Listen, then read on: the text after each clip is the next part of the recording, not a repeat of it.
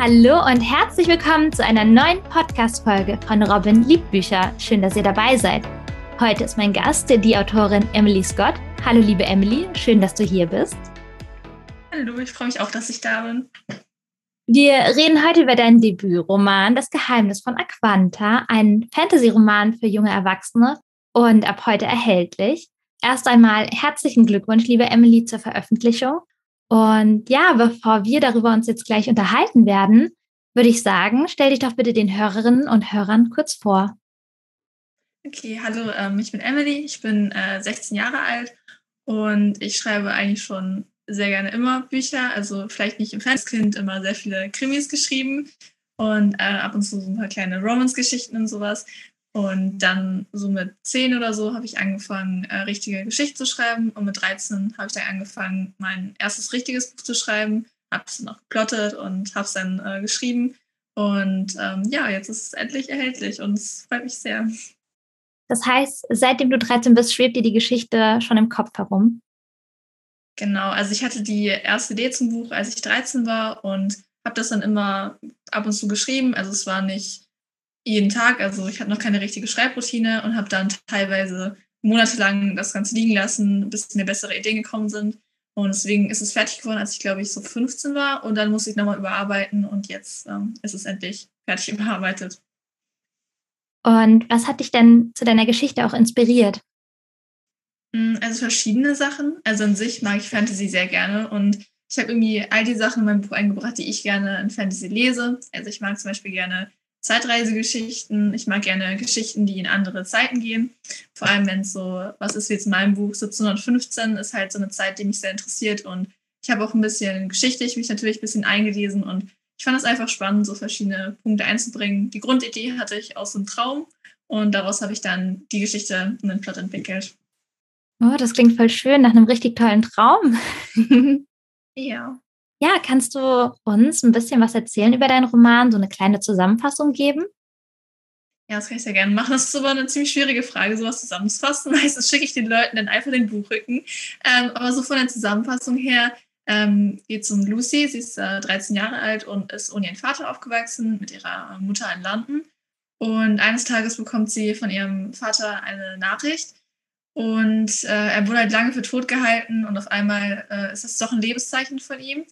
Ähm, und dann trifft sie auf den sprechenden Kater Phoenix und gemeinsam machen sie sich dann auf äh, die Suche nach ihrem Vater. Und da äh, geraten sie aber nicht nur in eine ganz andere Zeitepoche, äh, nämlich in das Jahr 1715, sondern auch äh, in eine komplett andere Welt äh, mit verschiedenen Inseln, die es da gibt. Und es gibt äh, sehr viele interessante Leute, die sie auf dieser Reise begleiten nach ihrem Vater.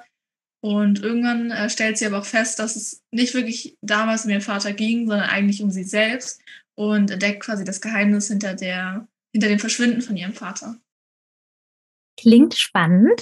Ähm, ja, gehen wir ein bisschen weiter drauf ein, auf deine Hauptcharaktere, über Lucy Silverstone und Phoenix. Was kannst du uns über die noch ein bisschen erzählen? Also, äh, mein persönlicher Lieblingscharakter ist Phoenix, aber natürlich äh, auch kurz über Lucy. Ähm, also, Lucy ist 13 Jahre alt. Äh, wie gesagt, ist sie ohne ihren Vater aufgewachsen, mit ihrer Mutter äh, in London.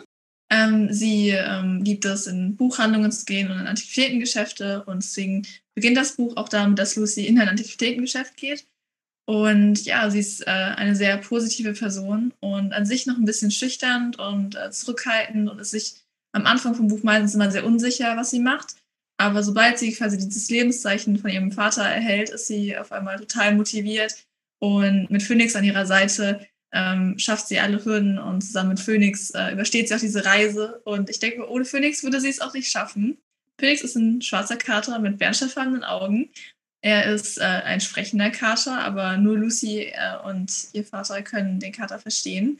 Ähm, er ist eine sehr witzige Persönlichkeit, also er macht immer ganz viele Witze und bringt immer freche und lustige Sprüche ein. Also er ist auch an sich sehr frech und ja, total liebevoller Kater und er liebt Thunfisch und deswegen ähm, wird das auch sehr auf dem Buch erwähnt, dass er gerne Thunfisch haben möchte und ja, ist einfach ein sehr süßer Charakter.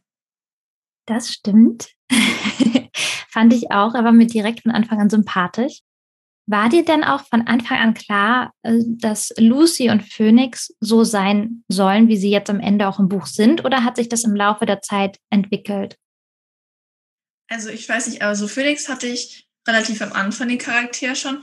Ich hatte ihn ganz am Anfang so ein bisschen ernster gemacht. Er war so ein bisschen so sehr geheimnisvoll, hat sich nicht so oft gezeigt, aber mir hat irgendwie so eine lustige Persönlichkeit im Buch gefehlt und deswegen habe ich dann äh, aus Phoenix einen kleinen frechen Kater gemacht, der gerne Thunfisch äh, frisst, weil ich halt einfach so ein bisschen fröhliche Stimmung ins Buch reinbringen wollte, weil es an sich auch, auch teilweise ernste Themen sind und er lockert halt immer so ein bisschen die Stimmung auf.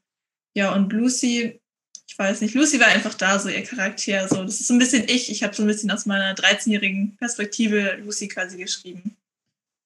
Und welche Eigenschaft magst du bei Lucy am meisten? Hm, dass sie sich immer Sorgen um alle anderen macht und vor allem um ihren Vater, was man dann im späteren Verlauf vom Buch auch sieht. Ich meine, sie hat, sie, sie hat den Vater äh, das letzte Mal gesehen, als sie zwei Jahre alt war und trotzdem äh, gibt sie quasi alles dafür, äh, ihn zu finden, opfert sich ein bisschen auf und ich liebe einfach diese Stärke in ihrer eigenen Persönlichkeit, wie sie quasi trotzdem weiter durchhält. Mhm. Und genau, das mag ich total gerne an ihr. Und was würdest du sagen, ist Lucys größte Schwäche? Mm, vermutlich, dass sie genau das Gleiche, was auch ihre größte Stärke ist, dass sie zu viel an andere denkt. So. Ähm, sie muss sich in manchen Situationen auch einfach äh, selber helfen und muss dann schauen, dass sie nicht immer auf alle anderen achten kann, sondern auch mal äh, schauen kann, dass sie auch mal weiterkommt, weil wenn ähm, sie am Ende vom Buch, wenn ihr irgendwas passiert, bringt das allen anderen auch nichts. Das ist die Situation, dass sie die entscheidende Person im Buch ist, ähm, durch die alle, sich alles entscheidet und ja, sie kann nicht immer an alle denken. Da, dann muss sie halt immer sich zurückerinnern. Du hast ja eben bereits erwähnt, dass es einen sprechenden Kater gibt. Welche Wesen erwarten uns denn noch? Also es gibt äh, verschiedene Wesen, die haben teilweise auch eher kleinere Rollen. Also Felix Rolle ist schon die größte, kommt ziemlich äh, viel vor. Ähm, ansonsten gibt es zu Ende des Buches äh, noch einen kleinen Drachen, den äh, Lucy auch versteht. Er ist Saraphir und ähm, mit dem kann sie auch äh, sprechen. Und ähm, ansonsten äh, wird es noch ein paar magische Wesen, ein paar teilweise auch gruselige Wesen, die auch teilweise auch im zweiten Buch ein bisschen mehr vorkommen, geben, es solche Wesen geben. Ähm, aber auch im Meer gibt es einige Wesen, zum Beispiel äh, Riesenschildkröten, die sogenannten Turquamarinen äh, werden vorkommen, wird auch eine spezifisch genannt. Äh, es gibt Okterellen, das sind so kleine Quallen. Also es gibt ganz viele Wesen auch im Meer und die ähm, kommen da auch vor. Ja, also wie ihr bereits gehört habt, das ist eine sehr vielschichtige, fantasiereiche Welt. Und ja, Emily, wie gehst du vor beim Schreiben? Also plottest du, du hattest eben auch vom Plotten gesprochen, aber ja, wie, wie ist dein Schreibprozess? Also ich bin, ich würde nicht sagen, dass ich ein Panzer bin, aber auch kein Plotter. Also äh, beim ersten Buch hatte ich ja zuerst diese Idee und eine Idee habe, kann ich eigentlich relativ schnell runterschreiben. Das heißt, ich habe so ein bisschen Struktur mir reingemacht. Also ich habe mir für die Kapitel aufgeschrieben, was ich möchte, dass da passiert und was so quasi das jeweilige Ergebnis von einem Kapitel ist, sozusagen so ein Schluss für ein Kapitel. Und so die letzten vier Kapitel vom Buch habe ich komplett geplottet. Ähm, auch genau überlegt, was wann passiert, weil das auch von der Struktur ein bisschen komplizierter war. Ähm, aber ansonsten nicht so ganz geplottet. Also bei meinem zweiten Buch plotte ich jetzt, aber würde ich auch empfehlen, jedem, der das hört, ähm, plottet auf jeden Fall ein bisschen. Ähm, aber ja, so, so ein Panzer-Plotter-Mischungsprojekt. Kannst du kurz ein bisschen darauf eingehen, was ein Panzer ist? Äh, ein Panzer ist jemand, der nicht plottet, der meistens einfach darauf losschreibt und sich äh, nicht so viele Gedanken drüber macht, was mit seiner Geschichte passiert. Also der lässt so ein bisschen offenes Ende, während er schreibt und halt viel Freiraum.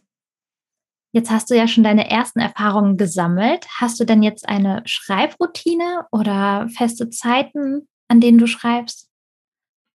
Also ich habe keine festen Zeiten, aber ich habe mir immer vorgenommen, dass ich jeden Tag schreibe, weil das ist das Wichtigste, dass man äh, jeden Tag sich hinsetzt, sonst äh, geht das ein bisschen verloren, auch die Motivation.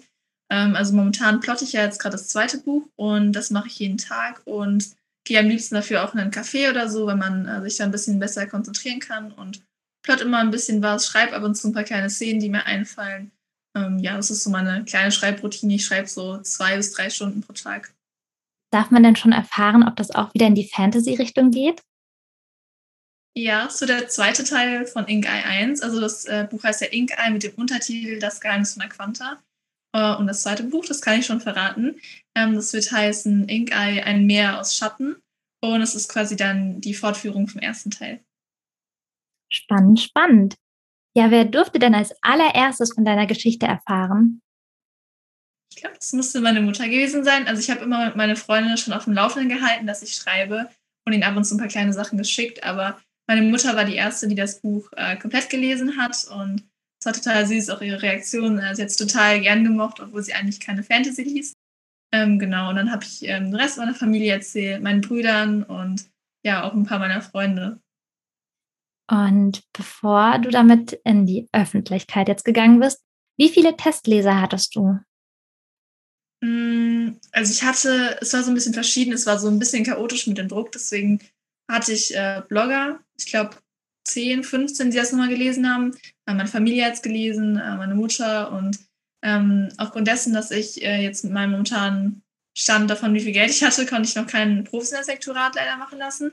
Ähm, allerdings haben wir das selber so relativ in Sätze. Es hat äh, Wochen gedauert, das zu überprüfen.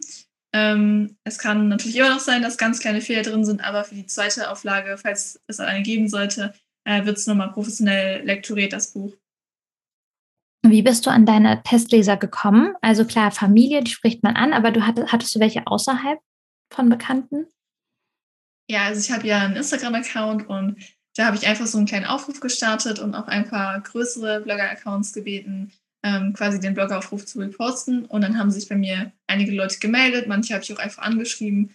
Und dann habe ich eine Bloggergruppe gegründet und die sind auch gerade Teil meiner äh, Blogger-Tour gewesen. Und genau, und dann haben wir das Ganze so ein bisschen organisiert, dass quasi jeden Tag ähm, im Oktober ab dem 16. was gepostet wird und verschiedene Themen von meinem äh, Buch beleuchtet werden.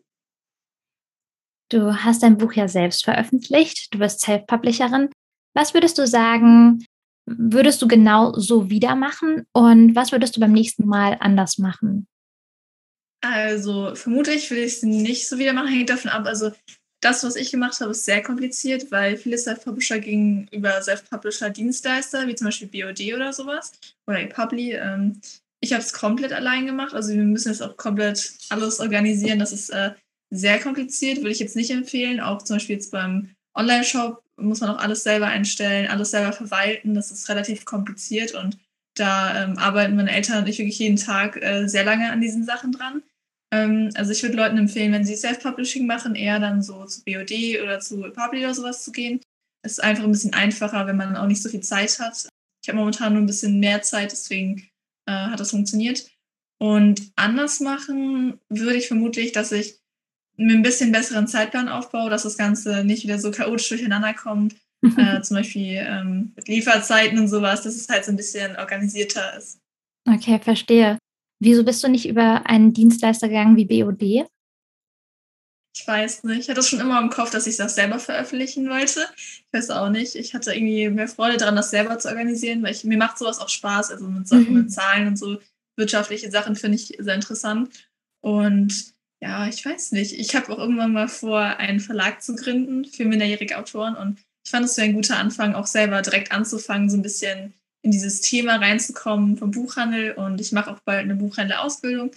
Und deswegen wollte ich halt ein bisschen das selber organisieren. Oh, das ist ein sehr, sehr schönes Ziel. Ich drücke dir die Daumen, dass du das verwirklichen kannst. Vielen Dank. Ja, du ähm, hast ja alles selbst gemacht. Und wo kann man jetzt dein Buch erwerben? Also ein Buch bekommt man gerade erstmal nur im Online-Shop. Also für den Online-Shop kann man das äh, vorbestellen, also kommt man es vorbestellen und ab heute ist es da verfügbar. Und ja, in einer Buchhandlung lokal bei mir, ähm, dass wir dann wahrscheinlich da äh, ein paar Bücher reingelegt und halt geguckt, wie das funktioniert. Und ich bin noch in der Absprache mit einer Hundebehandlung, ähm, kann ich noch nicht sagen. Ähm, also alle Informationen bekommt ihr natürlich immer auf meinem Instagram-Profil und falls das äh, geben sollte, äh, gebe ich dann natürlich Bescheid. Okay, also wer auf dem Laufenden bleiben möchte, schaut bei Emily Scott auf Instagram vorbei und ja, da bleibt ihr immer auf dem neuesten Stand. Liebe Emily, jetzt kommen wir auch schon zu den letzten Fragen, die ich allen Autorinnen und Autoren stelle. Ja, welches Genre bevorzugst du beim Lesen? Oh, schwierig. Also ich lese am liebsten äh, Romantasy. Also ich lese am liebsten äh, Fantasy-Bücher, die einen großen Romance-Teil haben, sehr gerne. Und ja, ich habe auch schon weitere Schreibprojekte und die sind auch Romantasy in die Richtung. Und an sich lese ich eigentlich auch sehr gerne Romance und Fantasy. Also kann ich mich jetzt nicht festlegen. Und was bewegt dich zu einem Buchkauf? Mm, also ich schaue immer aufs Cover tatsächlich. Ich weiß nicht, ich weiß, dass es auch natürlich die inneren Werte vom Buch zählen, aber irgendwie spricht mich sofort immer das Cover ähm, an, weswegen ich auch bei meinem eigenen Cover ähm, eng zusammengearbeitet habe mit meiner äh, Coverdesignerin. Ähm, aber ansonsten lese ich immer den Klappentext und ja, ich mag es, wenn so ein bisschen episch gestaltet ist, äh, aber eher so ein bisschen dezenter, nicht so krass bunt. Also, ja. Und was war das letzte Buch, was du gelesen hast? Oh, ähm, das dürfte schon ein bisschen länger her sein. Momentan habe ich da nicht so viel Zeit. Ich glaube, es dürfte ähm, ein Buch von Lily Lucas gewesen sein. Eins von ihren, von der Cherry Hill-Reihe, das äh, neueste Buch. Und ansonsten von Ellie Hazelwood habe ich angefangen, ähm, ihr neues Buch zu lesen. So, und die letzte abschließende Frage: Wie und wo liest du am liebsten? Mm, ich würde sagen, ich lese am liebsten draußen oder in einem gemütlichen Café, also zum Beispiel äh, eine Bücherei, Café, also äh, überall Räume, wo man sonst noch Bücher findet, äh, sehr gerne. Und ansonsten gern draußen auf irgendeiner Bank mit einem schönen Ausblick. Liebe Emily, es war sehr schön, dass du hier warst und vielen Dank für dieses schöne Gespräch. Das freut mich auch sehr. Ich wünsche dir alles Gute für deinen Debütroman und ganz viel Erfolg. Ja, und für alle, die gerne mehr über dich erfahren wollen, wie eben gesagt, ihr könnt euch auf Instagram unter Emily Scott immer auf dem Laufenden halten und auf TikTok sowie auch auf ihrer Homepage. Ja, und an alle Bücherliebhaber und Bücherliebhaberinnen und die, die es noch werden wollen, genießt den Tag und wenn ihr wollt, hören wir uns wieder nächsten Sonntag zu einer neuen Podcast-Folge von Robin Liebbücher. Bücher.